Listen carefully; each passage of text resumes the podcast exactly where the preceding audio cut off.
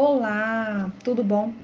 Vamos iniciar hoje um papo cabeça sobre igualdade e equidade em todo o mundo, uma prioridade para as Nações Unidas. Bom, a Convenção Americana de Direitos Humanos, o Pacto de São José da Costa Rica, é um instrumento de maior importância no sistema interamericano. Esse documento foi assinado em São José em 1969, entrando em vigor em 1978. Apenas os Estados-membros da Organização dos Estados Unidos têm o direito de aderir à Convenção Americana, que, até outubro de 2017, contava com 23 Estados-partes, sendo atualmente uma das bases do Sistema Interamericano de Proteção dos Direitos Humanos. Entrou em vigor no Brasil em 6 de novembro de 92 o Decreto 678-92, onde ressalta o seu preâmbulo e o conhecimento de que os direitos essenciais da pessoa humana deveriam não vir da nacionalidade, mas sim da sua condição humana, o que justifica a proteção internacional. A Convenção Americana reconhece e assegura um catálogo de direitos civis e políticos, destacando-se o direito da personalidade jurídica, o direito à vida, o direito a não ser submetido à escravidão, o direito à liberdade, o direito a um julgamento justo, entre outros. Hoje teremos uma rodada sobre os direitos e deveres internacionais. Para você, o que quer dizer discriminação e preconceito nos direitos humanos? Antes de tudo, quero explicar de forma sucinta sobre discriminação e preconceito. Preconceito é um juízo preconcebido que se manifesta numa atitude discriminatória perante pessoas, crenças, sentimentos e tendências de comportamento. É uma ideia formada antecipadamente que não tem fundamento crítico ou lógico. A discriminação será o ato de extinguir, excluir ou restringir um indivíduo em relação à sua crença e em relação a outros meios sociais. A discriminação prejudica os direitos fundamentais. Sobre o direito à igualdade e a proibição da discriminação do direito internacional dos direitos humanos, está exposto nos artigos 1, 2 e 7 na Declaração Universal dos Direitos Humanos, em 1948. O artigo 1 está expresso: todos os seres humanos nascem livres iguais em dignidades e direitos. Todos são dotados de razão e consciência e devem agir em relação uns aos outros com espírito de fraternidade. Artigo 2. Todo ser humano tem capacidade para gozar os direitos e as liberdades estabelecidos nesta declaração, sem distinção de qualquer espécie, seja de raça, cor, sexo, idioma, religião, opinião política ou de outra natureza, origem nacional ou social, riqueza, nascimento ou qualquer outra condição. Artigo 7. Todos são iguais perante a lei e têm direito, sem qualquer distinção, à igual proteção da lei. Todos têm direito à igualdade, proteção ou qualquer outra discriminação que viole o presente declaração e qualquer outro incitamento e tal discriminação. A essência do conceito de direitos humanos centra-se na proteção dos direitos mais importantes das pessoas, notamente a dignidade, entre outros. Qual seria a ideia central dos direitos humanos? Afirmam os estudiosos que a base dos direitos humanos é a dignidade da pessoa. Mas o que é dignidade? Segundo Fábio Conner, dignidade é a convicção de todos os seres humanos têm direito a ser igualmente respeitados, pelo, pelo simples fato de sua humanidade. Em palavras mais simples, assegurar a dignidade de um ser humano é respeitá-lo e tratá-lo de forma igualitária, independente de quaisquer condições sociais, culturais ou econômicas. Os doutrinadores afirmam que a expressão de direitos humanos é pleonástica, pois o termo direitos pressupõe o ser humano. Não é possível conceder direitos de um carro, direitos de um animal e etc.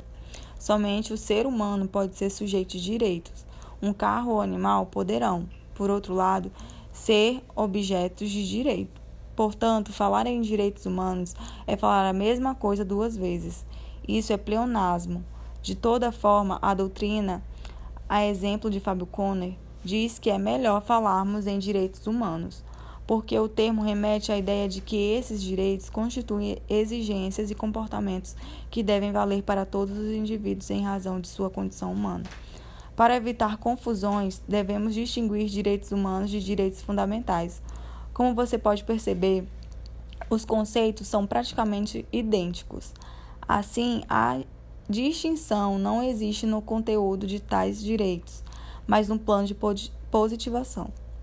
Direitos humanos refere-se aos direitos universal aceitos na ordem internacional, e direitos fundamentais constitui o conjunto de direitos positivados na ordem interna de determinado Estado. Para você, quais os fundamentos mais importantes do direito humano e suas características? Bem, sobre os fundamentos dos direitos humanos e as suas características, a gente tem os seguintes fundamentos. Temos o justnaturalista, positivista e moralista.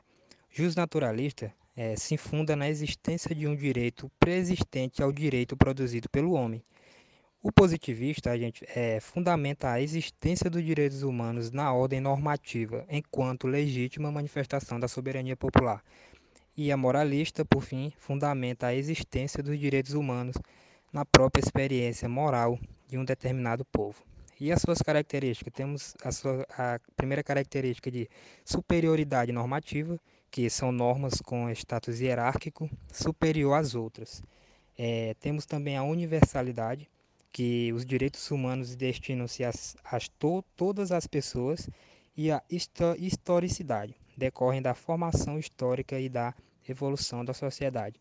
Temos também a proibição do retrocesso, temos a impre, prescritibilidade e temos a, também a inalienabilidade e a irrenunciabilidade. O que são elas? A primeira, a proibição do retrocesso é uma vez assegurado um direito humano, ele não poderá ser suprido. A outra, que é a imprescritibilidade, os direitos humanos não se perdem pelo decurso do tempo. A inalienabilidade é, não são passíveis de transferência. Esses são alguns exemplos. E a irrenunciabilidade, impossibilidade da pessoa permitir que seus direitos sejam violados. Sobre o princípio da proibição do retrocesso social, é uma cláusula de defesa do cidadão em fase de possíveis árbitros impostos pelo legislador, no sentido de desconstituir as normas dos direitos fundamentais? Em direitos humanos, deve ser observado o princípio da proibição do retrocesso, que visa impedir a redução de direitos humanos no âmbito jurídico. Quando regulamentado um direito humano, o legislador não poderá retroceder a matéria com qualquer medida prejudicial à sua efetivação, como a imposição de exigência para o seu cumprimento ou alteração de modo a excluir um direito. Este princípio é expresso no texto da Constituição da Organização Internacional do Trabalho.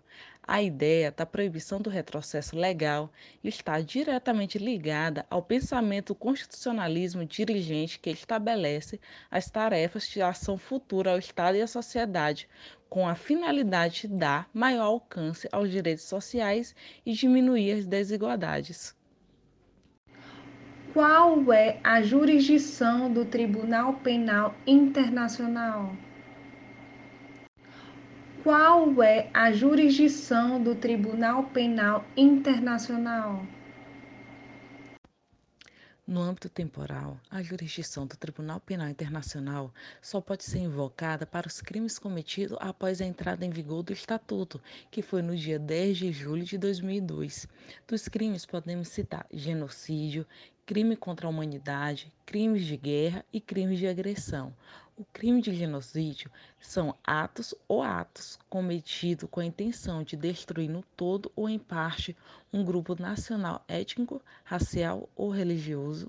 No crime contra a humanidade é determinado ato de violação grave de direitos humanos realizado em um quadro de ataque generalizado ou sistemático contra a população civil, havendo conhecimento desse ataque E o crime de guerra seria violação de grave das convenções da Genebra de 12 de agosto de 1949, bem como outras violações graves das leis e costumes aplicáveis em conflitos armados internacionais e não internacionais no âmbito do direito internacional. E o crime de agressão é o uso de força armada por parte de um Estado contra a soberania e integridade territorial ou a independência política de outro Estado, entre as possíveis ações que podem ser julgadas como crime de agressão estão bombardeios, bloqueios de porto, envio de soldados regulares ou paramilitares para outro país. Não podemos esquecer que o tribunal é integrado por 18 juízes com mandato de nove anos, não podendo ser reeleitos. Bom, ao longo do tempo, percebemos que as constituições foram gradativamente se adequando e sendo aperfeiçoada quanto às garantias dos direitos humanos dos cidadãos brasileiros. Hoje, o basilar sobre os direitos humanos no Brasil é a dignidade da pessoa humana, onde podemos citar educação, saúde, renda e política de direitos humanos. Por fim, Agradecemos a todos e espero que o nosso café da tarde tenha sanado quaisquer dúvidas sobre a Convenção Americana de Direitos Humanos.